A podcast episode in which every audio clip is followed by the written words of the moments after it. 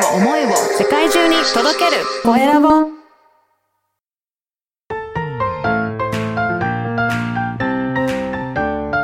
聞く力能力技術魅力があるのに伝わらない社長へ。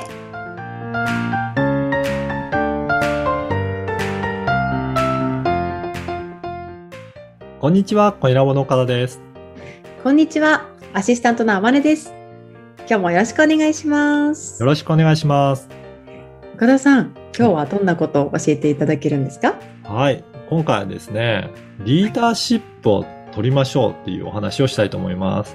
はいうん、あの、あまねさんどうですかね？今はご自身でリーダーシップ取ってるなっていうふうに感じたりとかします、そうですね。まさにリーダーシップ取ってますね今。はい。例えばどういう感じでやってます？はい。えっと、まあ、今ですね、あの、コエラボのですね、SNS 運用の方うんうん。を私やっているんですけれども、えやっぱり一人じゃね、7倍体もあるんで、ちょっと難しいので、そうですよね。はい、ちょっと外通という形で、私の仲間なんですけどね、うんうんあの、ライターの仲間に、えっと、お仕事を手伝っていただいて、それを私の方でリーダーシップを取って、こう、指揮監督をしているというような感じですね。いやーまさにそうですよね。はいあのーこれ結構リーダーシップ取っていきたいっていうタイプの方もいらっしゃれば、なんかあんまりそういうのって自分は向いてないですっていう方、控えめな方もいろいろいらっしゃると思うんですが、でも実はやってみると、そうやって主体的に自分が動いてリーダーシップ取っていく方がメリットって多多いんじゃないかなっていうふうに私もいろいろやっていって思うんですよね。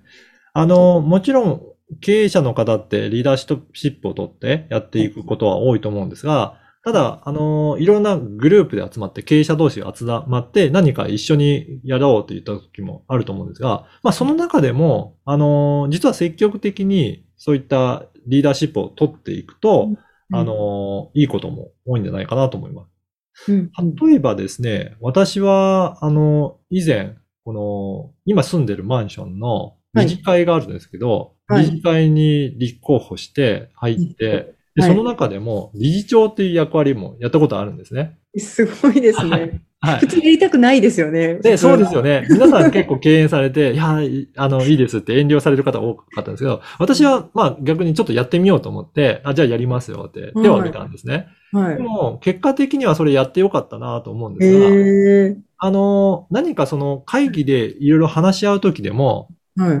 その理事長っていうあの役割があれば、自分でその会議をコントロールすることも可能なんですよ。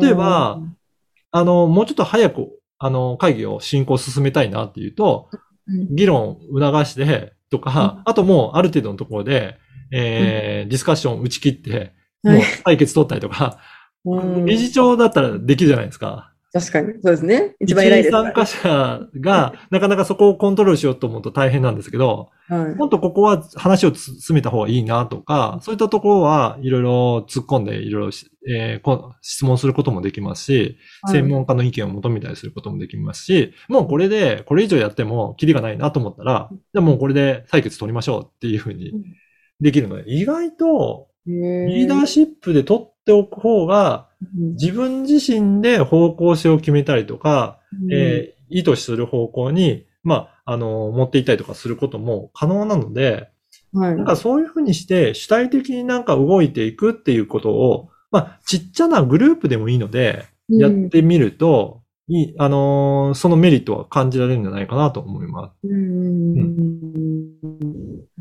おそらく、あの、確かにガモネさんも会社員の経験もあるし、はい。自分でフリーランスでやってる経験もあるので、はい。やっぱり会社員の時とかって、その、えっ、と、課長だったり部長だったりとか、社長だったりとか、やっぱりはい上司とかのところのコントロール下にいると、あくまでもやっぱりそこに従わなきゃいけないっていうのがあって、うんあったと思うんですけど、どうでした？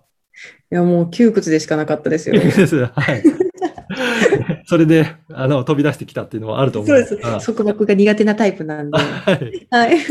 だから、多分そういったマネさんのようなタイプは、あの、リーダーシップを取りやすいのかなと思うんですが、そうじゃなくて、あの、言われたことをやると楽だと思ってる方も、ちょっと、あの、勇気を持って、何かちっちゃな、あの、なんか、その課の中のリーダーとかでもいいですし、なんかイベントとかのリーダーとかでもいいです。一度やってみて、ちょっとリーダーシップを取って、自分でその主体的に動いてみるっていうことも経験していただきたいなと思います。そうすると、本当に、えー世の中が自分でコントロールできるような感覚を身につけられますので、ぜひ、えー挑戦してみていただければと思います。はい。あの、オンラインセミナーを受けてるんですけど、あの、はいブレイクアウトルームになった時に、はい。3人とか4人とかじゃないですか。はいで、誰も話し始めない時があるんですよね。はい。わかります、わかります。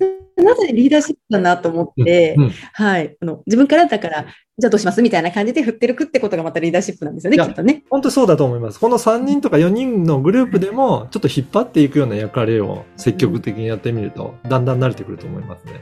はい。ぜひやってみてください。明日から、こう、はい、実行しています。あはいりがとうございます。はい。今日はリーダーシップを取ろうについてお話しいただきました。次回もお楽しみに。